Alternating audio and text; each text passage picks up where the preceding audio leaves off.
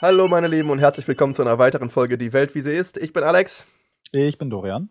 Und heute sieht das Ganze irgendwie ein bisschen anders aus. Wir sind durch ein bisschen Stress beim Umzug von Dorians Seite auf eine eher legere Folge angewiesen heute und wollen einfach mal einen Blick hinter die Kulissen geben, wie das Ganze so läuft.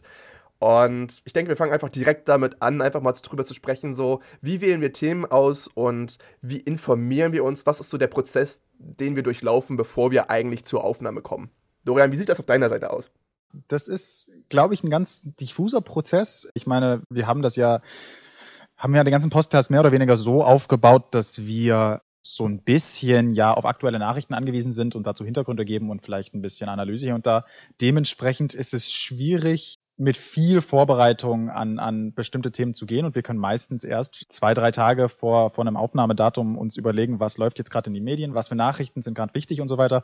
Und ähm, tatsächlich ist es einfach so, dass wir uns dann, dann zusammensetzen und uns überlegen, was halten wir jetzt für relevant, was halten wir interessant. Und wir machen beide so so eine kleine eigene Analyse zu, welche Themen könnten wir behandeln mit den Expertise, die wir haben. Und kommen dann relativ kurz vor einer Aufnahme zusammen und versuchen für euch eine, eine hoffentlich ansatzweise strukturierte Folge zusammenzubasteln zu verschiedenen Themen. Ja, wenn ich jetzt mal darüber reden sollte, wie ich das versuche inhaltlich vorzubereiten, ich versuche halt so viel wie möglich ein breites Spektrum an, an Themen abzudecken in meiner, in meiner Nachrichtendiät. Das heißt, ich arbeite mit relativ vielen verschiedenen Newslettern von verschiedenen was weiß ich, Thinktanks und Zeitungen und so weiter und versuche halt aus allen möglichen mehrsprachigen Richtungen zu gucken, welche Themen sind auch außerhalb von meinem Spezialgebiet momentan überhaupt in den Nachrichten und versuche dann daraus zu schließen, welche Themen wir dann mit mehr etwas mehr Detail angehen können. Äh, aber ich weiß gar nicht, ich bin wirklich neugierig. Wie sieht denn deine Nachrichtendiät aus? Hast du eigentlich Zeitungen, die du irgendwie immer liest oder benutzt du irgendwelche fancy Apps oder sowas?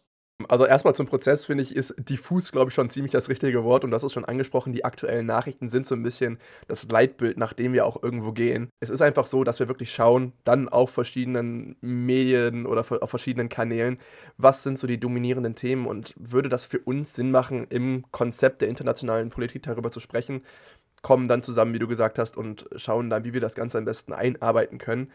Wie meine Mediendiät in dem Sinne aussieht, prinzipiell versuche ich schon immer ein oder zwei verschiedene Medienkanäle oder ja, Nachrichtenkanäle dann auch tagtäglich regelmäßig zu konsumieren.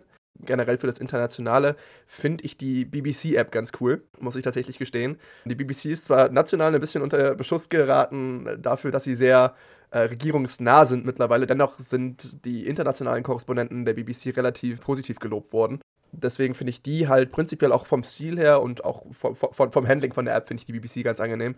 Ansonsten hier und da noch verschiedene Medien für ja, die deutsche Nachrichtenlandschaft, die zugegeben für unseren Podcast nicht ganz so präsent oder nicht ganz so wichtig ist, weil wir uns ja dann doch eher auf das Internationale fokussieren.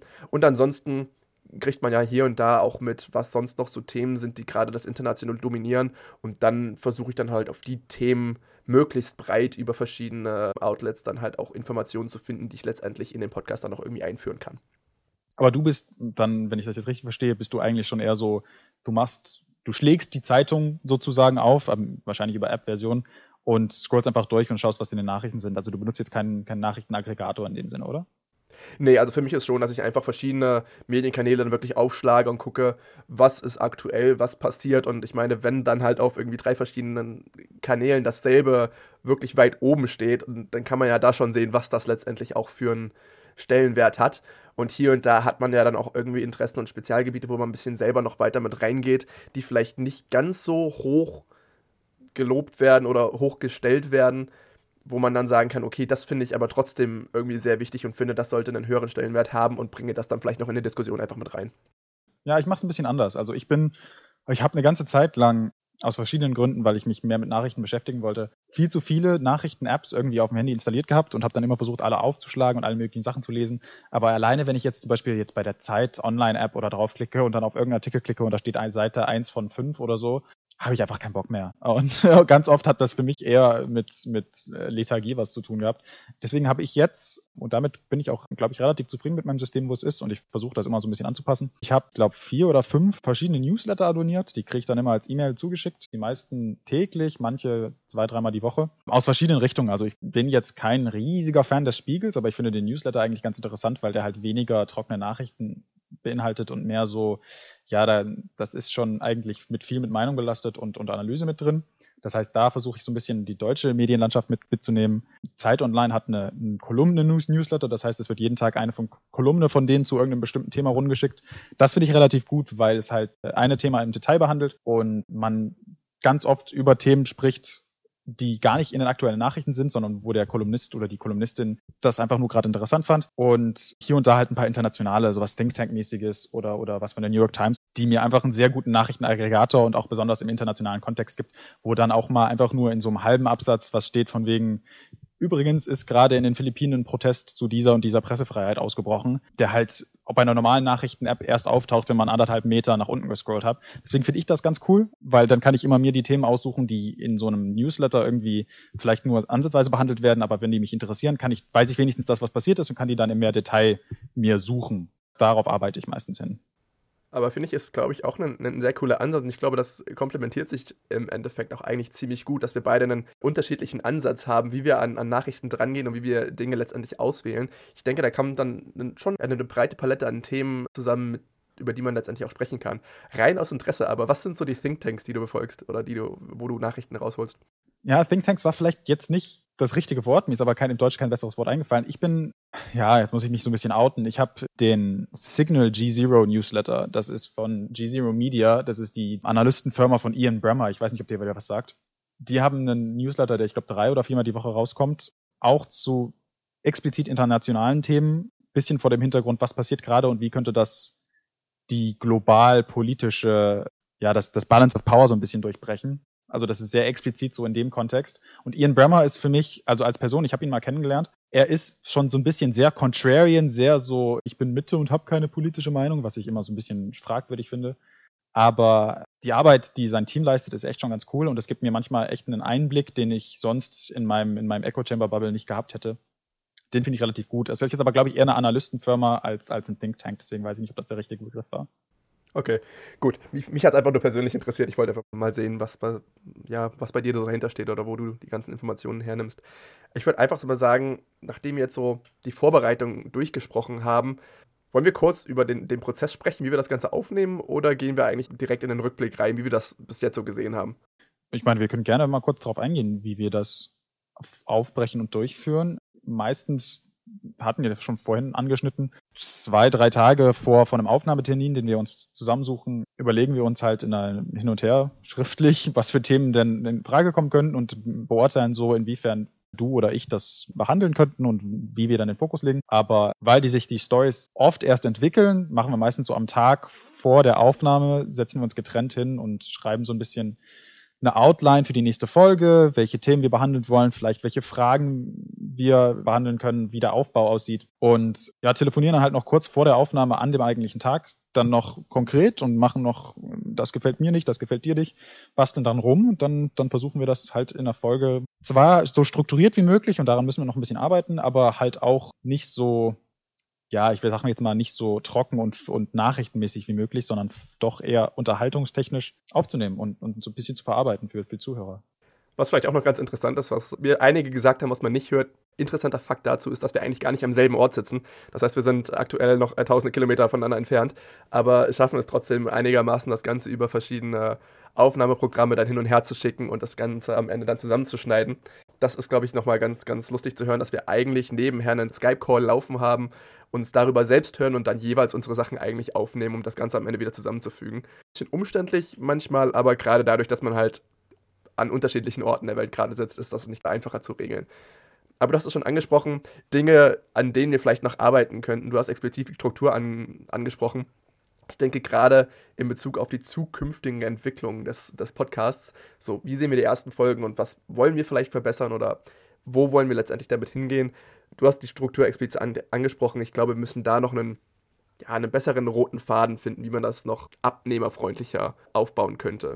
Ja, ich glaube auch. Ich meine, wir, wir setzen uns ja regelmäßig nach jeder Folge zusammen und überlegen uns, was ist gut gelaufen, was ist schlecht gelaufen, was könnte man verbessern. Ich glaube, für uns beide ist das ein relativ neues Projekt. Äh, wir sind jetzt beide nicht, was weiß ich, ausgebildete Nachrichtensprecher oder sowas in der Art. Journalisten sind wir schon gar nicht. Deswegen sind wir uns, sind wir beide, glaube ich, mit, mit dem Gedanken, okay, das wird anfangs vielleicht nicht so sauber laufen, aber das, das ist für uns beide persönlich und aber auch für das Projekt an sich was, was uns Spaß macht und was wir gerne weiterführen würden. Ich glaube, Struktur ist schon das, wo wir, wo wir am meisten mitarbeiten müssen. Die technische Aufstellung verbessert sich hoffentlich auch bald, auf jeden Fall auf meiner Seite. Mein Mikrofon hängt in Saudi-Arabien fest, da komme ich nicht dran.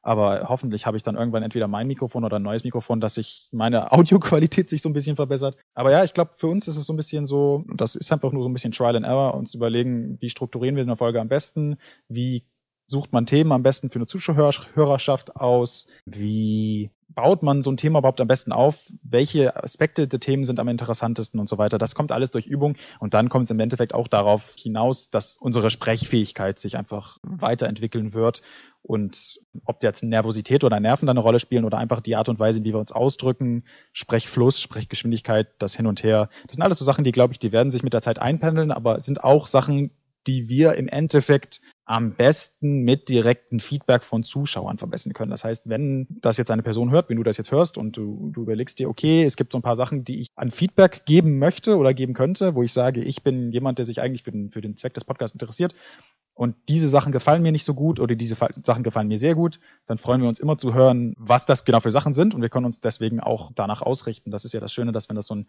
neuer und kleiner Podcast ist, können wir das noch sehr wenigen Zuhörern sehr konkret aufbauen, statt wenn das ein riesiger Podcast ist, wo man dann sagt, okay, das muss für eine Masse an Leuten irgendwie passen. Wir können das ja noch sehr in alle möglichen Richtungen drehen. Aber das wird sich, glaube ich, mit der Zeit geben. Das, das, ich bin eigentlich relativ glücklich mit der Entwicklung bisher. Ich glaube, man, man merkt in jeder Folge, dass wir uns entweder technisch oder, oder inhaltlich verbessern. Und wenn das mit dem gleichen Geschwindigkeit weitergeht, dann kann ich, bin ich eigentlich glücklich.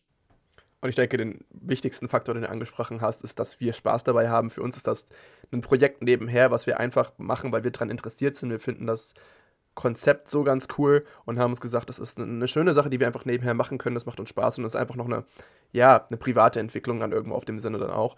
Und der zweite Punkt, den du gerade nochmal angeschnitten hast, interaktiv ist für uns auch sehr, sehr wichtig. Das heißt, auch wenn ihr irgendwelche Themen hören wollt, die wir vielleicht so nicht anschneiden würden, aber irgendwelche Ideen habt, wo ihr denkt, ich würde da gerne mal mehr drüber hören oder vielleicht unsere Meinung drüber hören, sagt uns einfach Bescheid. Wir sind definitiv dafür offen oder bereit, auch Vorschläge hinzunehmen und uns in Themen reinzuarbeiten, die wir vielleicht neben unseren Spezialgebieten eigentlich eher gar nicht so behandeln würden. Und wenn wir gerade schon bei den Themen sind, ist, glaube ich, da schon eine ganz gute Frage, Dorian. Was, was glaubst du, was findest du politisch interessant, was wir hier eher noch nicht behandelt haben oder wo du auch glaubst, dass die Chancen geringer sind, dass wir es hier behandeln? Was sind da so Themen, die dir, ich weiß nicht, in den Kopf steigen oder was, was, was glaubst du, sind so Themen, die da interessant sein könnten, aber hier kein Outlet finden? Ja, ich glaube, dass wir noch so ein bisschen rausfinden müssen, wie wir strukturtechnisch an ja, Sachen rangehen, an Themen rangehen, die vielleicht jetzt nicht tagespolitisch so relevant sind, aber vielleicht so Entwicklungen, die sich über mehrere Dekaden ausbreiten und, und wo man denken kann, okay, wie man sich überlegen kann, wie die Welt sich vielleicht innerhalb von, von einem größeren Zeitraum verändern könnte. Ich meine, eine Region, wo das sehr relevant ist, ist jetzt Afrika. Ich, ich glaube, letzte Woche oder vorletzte Woche ist eine neue Analyse rausgekommen, was die Entwicklung der Bevölkerung auf der Welt so ein bisschen in Frage stellt, wie wir das eigentlich gedacht haben, dass wir eigentlich nur bis ich glaube 2070 oder sowas wachsen und uns relativ früh einpendeln wollen und dass so Länder wie Deutschland, aber auch China und Japan und so weiter eigentlich eine schrinkende Bevölkerung haben werden und eigentlich die einigen Länder, die noch wachsen werden, sowas wie USA und Nigerien und sowas sein werden. Also so Themen, die super interessant sind, die ich auch super spannend finde, aber die halt so abstrakt sind in ihrer Natur, dass sie in so einem, in so einem regelmäßigen Nachrichtenpodcast, wie wir das ja jetzt sind, schwierig sind anzuschneiden, weil halt die Konsequenzen von so einer Studie zum Beispiel für unseren Alltag in den nächsten zehn Jahren keine riesige Rolle spielen, aber trotzdem alleine, weil sie eine politische Welt hervorsagen, die so konkret anders ist als unsere in den nächsten 50 Jahren, dass die vielleicht trotzdem interessant zu behandeln werden. Also so, so Themen können wir, glaube ich, schlecht einbauen, aber sonst regionspezifisch, ich meine, wir haben, ich glaube, Australien oder Südostasien oder Afrika so gut wie gar nicht angeschnitten bisher. Das sind Regionen, auf die ich in Zukunft auch hin und wieder gerne einen Fokus legen würde, aber es kommt halt immer darauf an, wie viel Zeit wir haben, sowas vorzubereiten und was für Sachen in unseren Regionen, in unserem passiert, die vielleicht die Nachrichten so ein bisschen dominieren. Ich weiß nicht, hast du denn irgendwelche welche Sachen, wo du sagen würdest, das würde ich gerne behandeln, aber ich weiß noch nicht, wie ich es einbaue? Ich fand deinen ersten Punkt tatsächlich ziemlich interessant. Gerade so Dinge, die uns persönlich so ein bisschen unter den Nägeln brennen, wo wir sagen, da würden wir vielleicht gerne mal einen Kommentar dazu machen. Auch größere Entwicklungen oder sowas fand ich schon ziemlich gut, aber das ist halt, wie du sagst, sehr schwierig in einen tagespolitischen oder nachrichtentechnischen Podcast irgendwo einzubauen. Ist, glaube ich, schon, schon, schon gut formuliert, dass das gerade so Dinge sind, wo wir noch nicht richtig wissen, wie wir das einbauen können und ob das irgendwie geht der erste Gedanke dazu war, dass wir vielleicht sicherlich irgendwann nochmal eine Spezialfolge raushauen können. Ihr habt es vielleicht bei den letzten beiden schon gemerkt, wir haben da eher Spezialfolgen gemacht, anstatt das Tagespolitische wieder zu behandeln. Dennoch soll das Tagespolitische auch irgendwo schon noch das Reguläre sein. Dennoch sind wir halt gerne bereit, auch Spezialfolgen zu machen. Also da sind halt diese Dinge vielleicht auch Sachen, die eine Spezialfolge füllen können. Ob das jetzt Sachen sind, wie sich die politische Medienberichterstattung über Jahre lang verändert hat oder gewisse, ja, wie du schon sagst, bevölkerungstechnische Entwicklung über Jahre hinweg. Das sind Dinge, die, glaube ich, eher Sachen für, für Spezialfolgen sind, wo aber das ja, Einbauen in eine normale, reguläre Folge relativ schwer sein könnte. Regionstechnisch, ich finde, wir haben zuletzt, wo auch relativ viele Nachrichten daher kamen, wo wir aber noch gar nicht drüber gesprochen haben, ist Südamerika, speziell Brasilien, wo wir noch gar nicht so viel zugesagt haben, was aber definitiv, glaube ich, auch einfach mal ein, Segment wert wäre. Und ansonsten äh, habe ich meinen persönlichen Fokus natürlich auch irgendwo auf, auf China oder beziehungsweise die umliegenden südostasiatischen Länder. Bin ich natürlich auch gerne bereit, immer da noch mehr zu machen, wo ich denke, dass man auch einfach mehr machen kann.